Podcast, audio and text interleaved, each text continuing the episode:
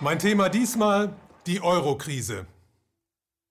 Das globale Finanzsystem war nach der Weltfinanzkrise von 2007 und 2008 eigentlich am Ende.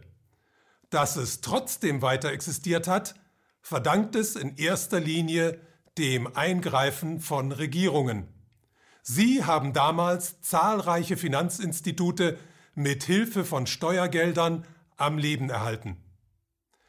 Die Rettungsaktion hatte allerdings Folgen. Die Haushalte der betroffenen Staaten wiesen anschließend gewaltige Löcher auf. Deshalb dauerte es nicht lange, bis es in einigen Ländern der Eurozone zu ersten Zahlungsausfällen kam. Diese Ausfälle zogen sehr schnell ein noch viel größeres Problem nach sich. Die betroffenen Länder waren nämlich bei europäischen und US-amerikanischen Banken hoch verschuldet. Da diese Schulden auch noch über Kreditausfallversicherungen bei weiteren Banken abgesichert waren, hätte der Staatsbankrott dieser Länder einige dieser Banken in große Schwierigkeiten bringen können. Das hätte möglicherweise einen Dominoeffekt ausgelöst und das globale Finanzgefüge ins Wanken gebracht. Was also tun? Zunächst wurde der Vorschlag gemacht, einzelne Länder aus dem Euro zu entlassen.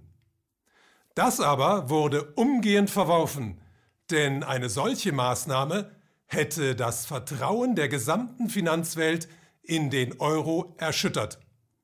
Kein Investor der Welt wäre bereit gewesen, einem Land der Eurozone weiterhin Geld zu leihen, wenn es sich bei Zahlungsproblemen einfach aus seiner Währung verabschieden konnte. Damit aber war klar, der Euro musste gerettet, die Löcher in den Haushalten der betroffenen Staaten mussten irgendwie gestopft werden. Also wurden umgehend Notmaßnahmen ergriffen.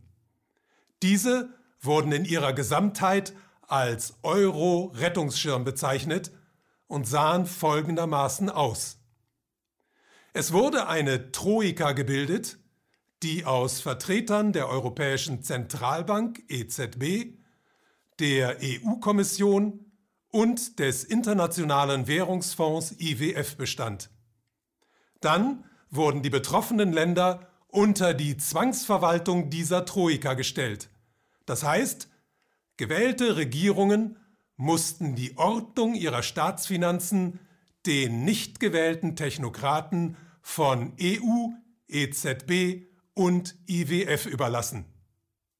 Zudem wurden die provisorische Europäische Finanzstabilisierungsfazilität EFSF und dann der provisorische Europäische Finanzstabilisierungsmechanismus EFSM gegründet, die beide ab 2013 durch den ständigen Europäischen Stabilitätsmechanismus ESM ersetzt wurden. Das alles ist bei weitem nicht so kompliziert, wie es klingt.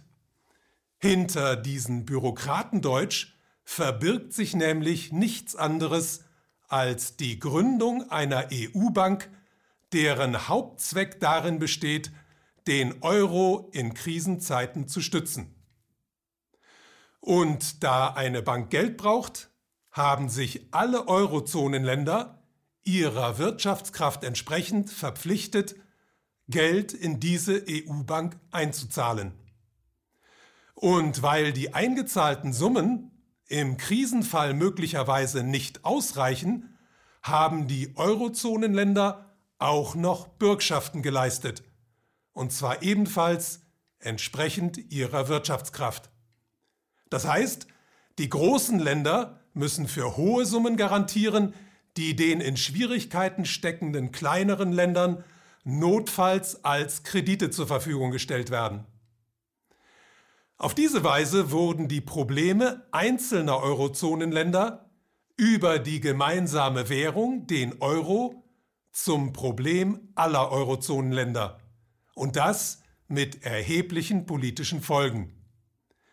Da die Kredite, die anschließend an Länder wie Griechenland vergeben wurden, offiziell als Hilfszahlungen bezeichnet wurden, erzeugten sie eine Welle der Empörung gegenüber den Empfängerländern, die allerdings vollkommen unberechtigt war.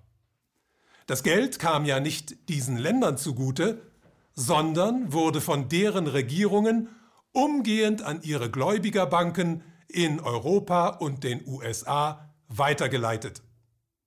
Außerdem waren diese Kredite unter dem Schlagwort der Austerität an harsche Bedingungen geknüpft. Sie bürdeten die Last der Krise nämlich nicht etwa denen auf, die sie verursacht hatten, also internationalen Finanzspekulanten, sondern der arbeitenden Bevölkerung. Aus diesem Grund muss die Mehrheit der Menschen in den betroffenen Ländern heute damit leben, dass Renten gekürzt, Sozialleistungen gestrichen, Mindestlöhne gesenkt, Steuern und Abgaben insbesondere für Mittelständler dagegen erhöht wurden.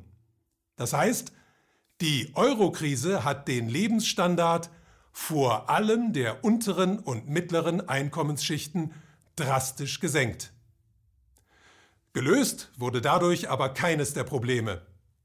Da Länder wie zum Beispiel Griechenland bisher gar nicht in der Lage sind, ihre Kredite zu bedienen und sich das in absehbarer Zeit auch nicht ändern wird, sind Zinszahlungen und Tilgung auf Jahre und Jahrzehnte hinaus aufgeschoben worden.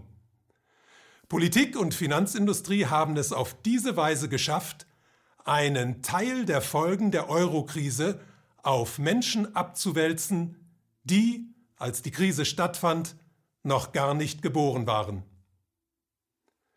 Die Zeit ist reif für ein demokratisches Geldsystem.